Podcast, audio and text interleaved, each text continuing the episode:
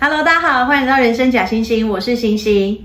今天是大年初二，传统上是回娘家的日子。那今天我们就一起去魏璎珞她家吧。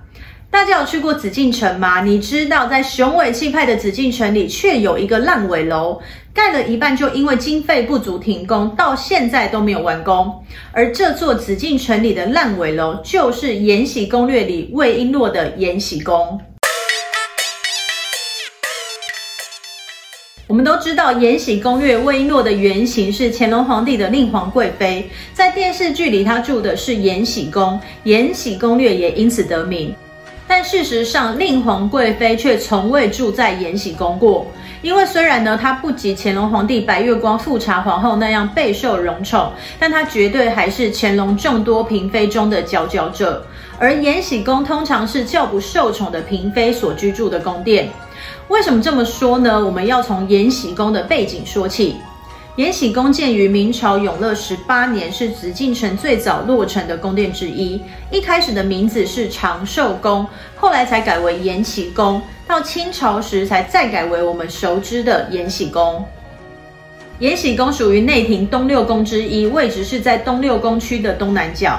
清朝的嫔妃呢，是否获得皇帝的宠爱，除了看她生子的数量，也可以依据她居住的宫殿来判断。基本上，越靠近皇帝办公生活区域的中轴线，表示越受宠。比方说，景仁宫住过雍正皇帝的熹贵妃、光绪帝的珍妃；翊坤宫住过乾隆皇帝的继后那拉氏；钟粹宫则住过乾隆皇帝的高皇贵妃。而乾隆皇帝的生母崇庆皇太后在儿子登基后住进了永寿宫。不过呢，这也不是必然的。乾隆皇帝的白月光富察皇后就是住在离中轴线较远的长春宫，就是因为呢，乾隆皇帝的别号就是长春居士。而延禧宫不仅位于边陲地带，还紧邻东六宫宫人们的主要进出口仓正门，当然呢，也就比较嘈杂，出入也复杂。所以受宠的令皇贵妃是不可能住在这个名不见经传的宫殿的。那至于电视剧里为何要安排她住在延禧宫，我个人的推论大概呢是为了显现她从最不受重视的地方一路破关，最后成为中宫之首。那到底是谁住过这呢？在康熙朝呢是连姓氏都未被记载的某妃和某大印。乾隆朝住在这的是婉嫔，但是根据记载，虽然婉嫔身为嫔位，她所分到的物资啊、赏赐几乎都只依照贵人或是答应的等级。道光皇帝时期的嫔嫔命运可就更悲惨了，她是道光皇帝尚未登基就在前底的侧福晋，道光帝登基后呢，被封为田嫔，但是一直到道光二十五年，史书再无关于她记载时，都未再获得晋封。根据历史学家的推测，之所以再也没有田嫔的相关记录，应该是田嫔死于了这年五月的延禧宫大火。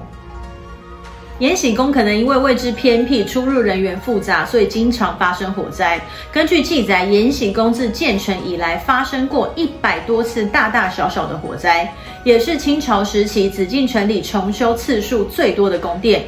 所以嫔妃们呢都非常不想被分到这座宫殿。在田嫔去世、道光二十五年发生的那场严重大火，烧的只剩下了宫门。而此时呢，大清国力已大不如前，没有多余的经费再重建了，延禧宫就成为了一片废墟。一直到末代皇帝溥仪登基后，宣统元年（西元一九零九年），光绪皇帝的景妃，当时的端康皇贵太妃，她一直想要效法慈禧太后干大事。所以在他的主导下呢，计划要在延禧宫原址修建一座三层楼高的西洋建筑。因为先前延禧宫经常失火，这座新的宫殿就以水为概念。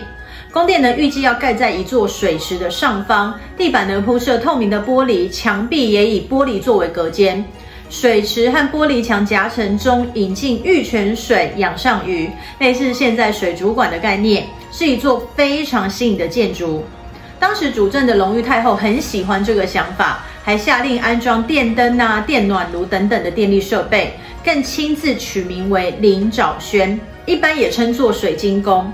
不过我们知道，这时候的满清早已是苟延残喘，根本无力负担如此庞大的开支。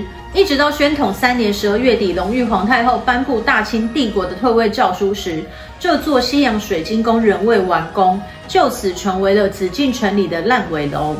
端康皇贵太妃的超级计划也只能留在人们的想象中了。希望大家还喜欢今天的紫禁城小故事，我们明天初三再见，拜拜。